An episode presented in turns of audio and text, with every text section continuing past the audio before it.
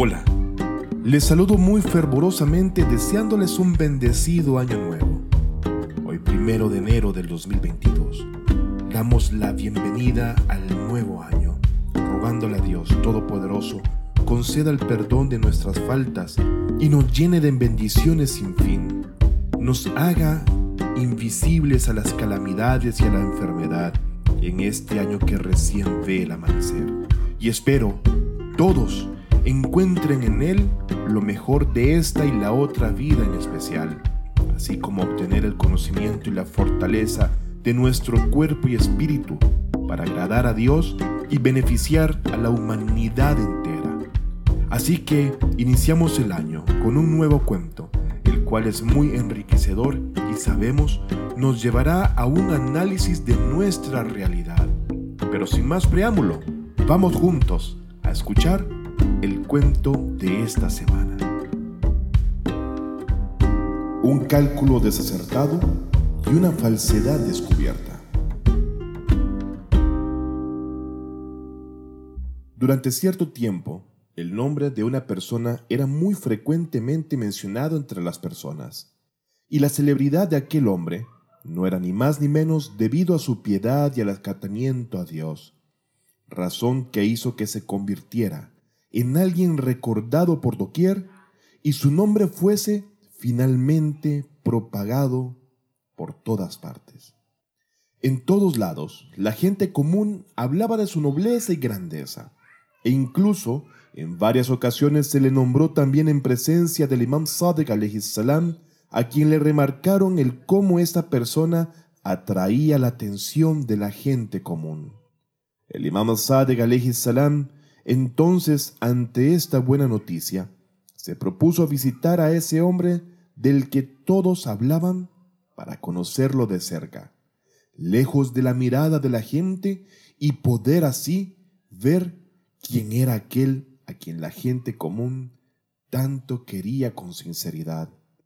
Así que un día fue el imam Sadek a visitarlo y le encontró rodeado de los muchos de sus seguidores, quienes a diario le acompañaban, siendo que el imam salam se mezcló entre la gente común sin mostrarse ni presentarse a sí mismo para poder observar la situación. Le llamó la atención al imam la paseada con él, que aquel hombre realizaba gestos con los que se suele engañar a las personas simples, quienes por su ignorancia suelen ser fácilmente seducidas con determinadas actitudes. Luego aquel hombre se apartó de sus seguidores y empezó a caminar solo hacia una dirección. El imán, la paz de Dios sea con él, comenzó a seguirlo para poder entender quién era en verdad esta persona y conocer en definitiva sus verdaderos intereses y pretensiones, siendo que mientras aquel hombre caminó por un buen rato, el imán le siguió, hasta que este hombre querido por las personas se detuvo ante una panadería. Fue entonces que este hombre, aprovechando el momento en el que el dueño del lugar no estaba controlándolo, rápidamente tomó dos panes y los ocultó bajo sus ropas para luego marcharse.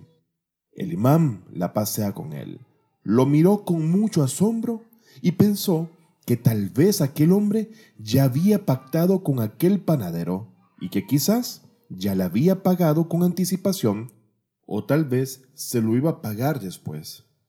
Pero a pesar de que todas estas probabilidades fuesen ciertas, ¿por qué tomaba los panes en el momento en el que el panadero estaba distraído?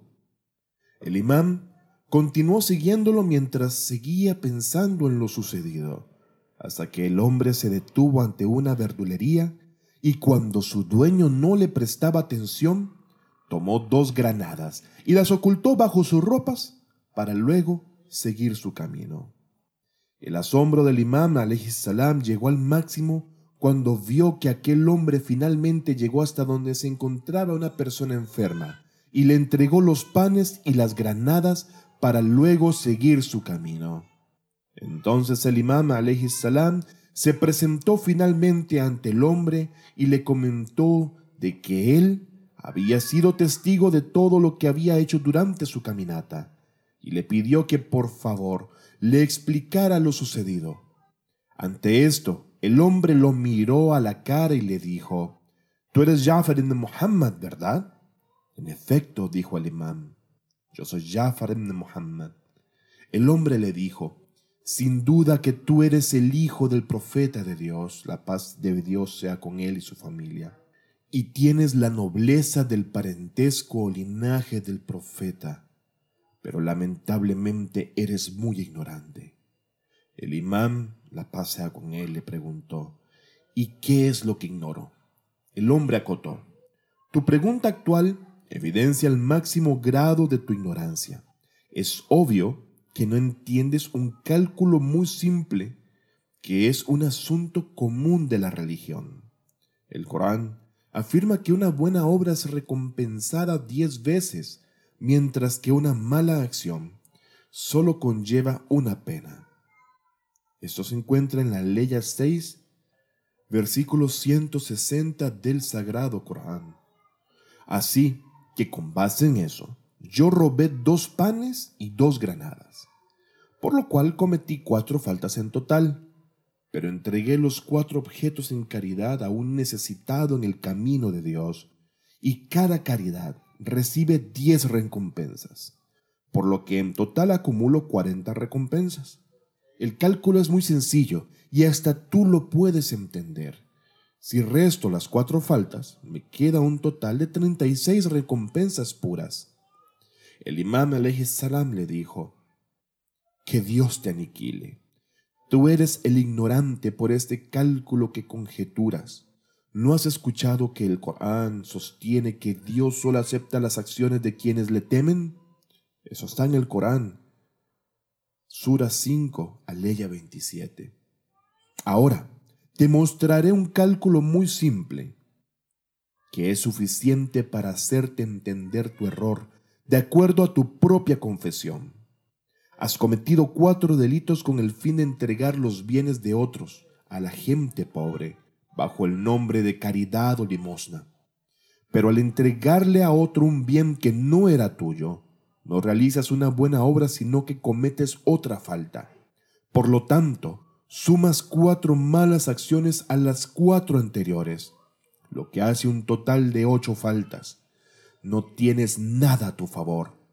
El imán, la paz de Dios sea con él, le dijo esto mientras el hombre lo miraba estupefacto. Luego el imán salam se dio la vuelta y se marchó, dejándolo solo frente a su sorpresa.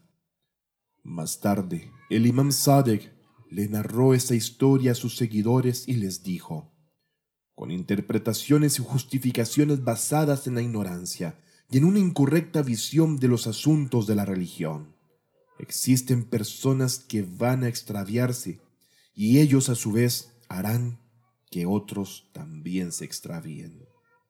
Es así que el imam nos da un ejemplo no sólo del error en el que este hombre popular entre las personas se encontraba, sino que nos da una lección en la que siempre debemos de estar atentos frente a aquellas personas que suelen ser atractivas a las masas, así de como aquellas ideas, pensamientos, filosofías, creencias y demás, que muchas veces suelen ser no más que espejismos disfrazados de bondad y correcta guía, pero que detrás de todos esos adornos solo esconden perdición, ignorancia y un destino desatinado y perdido, no solo para quienes lo fundaron, sino para quienes le siguen por igual, al no prestar atención a la fuente de su conocimiento, creencia o fe.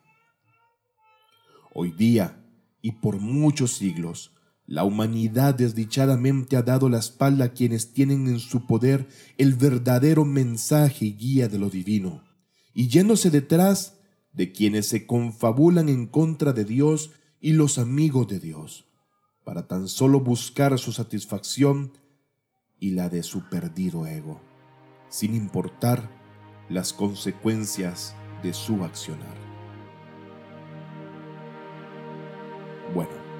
Llegamos al final del cuento de esta semana, esperando una vez más que todo este contenido que creamos para ustedes sea de utilidad y la misma sea fuente de saberes que iluminan el alma.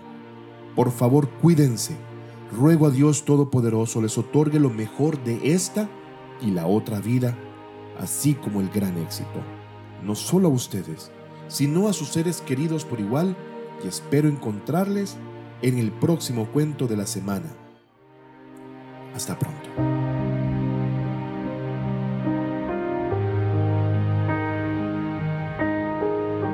Fátima TV, saberes que iluminan el alma. Síguenos en youtube.com slash Fátima ES o en nuestro sitio web fatimatv.es.